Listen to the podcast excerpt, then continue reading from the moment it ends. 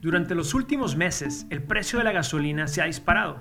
En el último año, los precios de los carros usados han subido un 20%. Los boletos de avión van un 10% arriba. La economía se está despertando y se está despertando de jalón, muy rápido. Pero ¿qué pasa cuando de repente todos queremos salir a comprar, a comer en restaurantes, a viajar? Pues lo que pasa es lo que estamos viviendo en estos últimos meses. Economía quiere revivir, pero no tiene la capacidad. El resultado es que los precios de las cosas que consumimos suben de precio. Tu dólar de hace un año ya no compra lo mismo el día de hoy. Y a esto le llamamos inflación. Pero la inflación es mala o la inflación es buena? ¿Y qué hacemos nosotros como inversionistas con la inflación? FinHabits presenta Hábitos Financieros. Te saludo desde Nueva York. Soy Carlos García, el presidente de FinHabits, la app financiera número uno en español que te permite invertir en la bolsa con tan solo 20 dólares por semana. ¿Ya empezaste a invertir? Descarga la app hoy mismo. Primero pongamos algo bien claro. La mayoría de los precios tienden a subir con el tiempo y generalmente se debe a tres factores. El primero es que el costo de operar un negocio pues sube con el tiempo y el negocio le pasa el incremento del costo al consumidor. Se debe a que el costo de la materia prima o el costo de la mano de obra tienden a subir con el tiempo.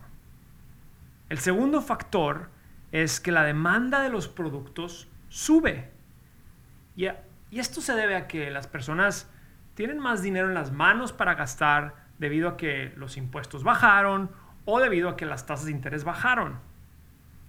Y el tercer factor es que los gobiernos incrementan el dinero en circulación. Y esto lo pueden hacer cuando el gobierno se endeuda o cuando simplemente imprime más dinero. Pero, ¿la inflación ayuda a la economía?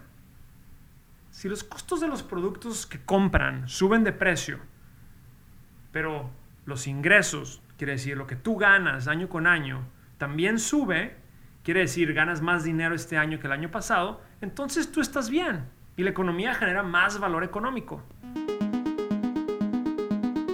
FinHabits, la app que te ayuda a desarrollar mejores hábitos financieros. Con FinHabits puedes comenzar a invertir desde 20 dólares a la semana y es muy sencillo. Tienes la flexibilidad de hacer depósitos y retiros cuando tú quieras Descarga FinHabits desde tu teléfono móvil y sé parte de la app financiera en español más confiada en los Estados Unidos.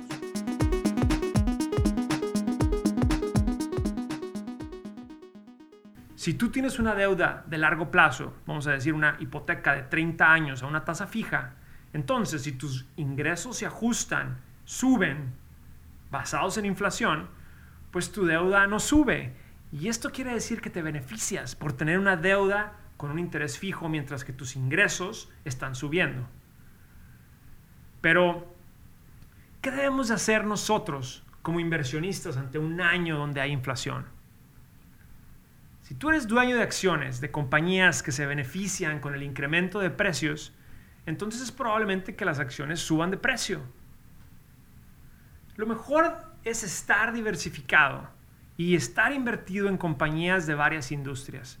Acuérdate que en el 2020 las compañías de tecnología se beneficiaron enormemente por la demanda acelerada de todos los que estábamos encerrados en casa. Bueno, y ahora en el 2021 hay una demanda acelerada por salir de casa y las industrias de restaurantes, aerolíneas, logística se están beneficiando. ¿Y qué hicimos nosotros en FinHabits para sacarle jugo a estas tendencias económicas? Pues diversificación en tu cartera uno como inversionista ante un año donde hay inflación debe estar invertido en diferentes industrias, diferentes regiones geográficas, diferentes activos. En fin, volvemos a la diversificación como herramienta principal para ser inversionistas exitosos de largo plazo.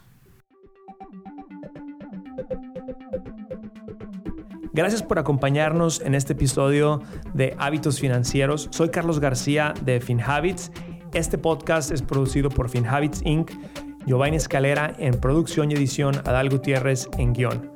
Recuerden que este podcast es para efectos de información y no constituye una solicitud o recomendación para comprar o vender activos. Los servicios de asesoría financiera de FinHabits solamente se proporcionan a los clientes a través de la app o el servicio online. El rendimiento de las inversiones no está garantizado y los resultados pasados no son garantía de resultados futuros.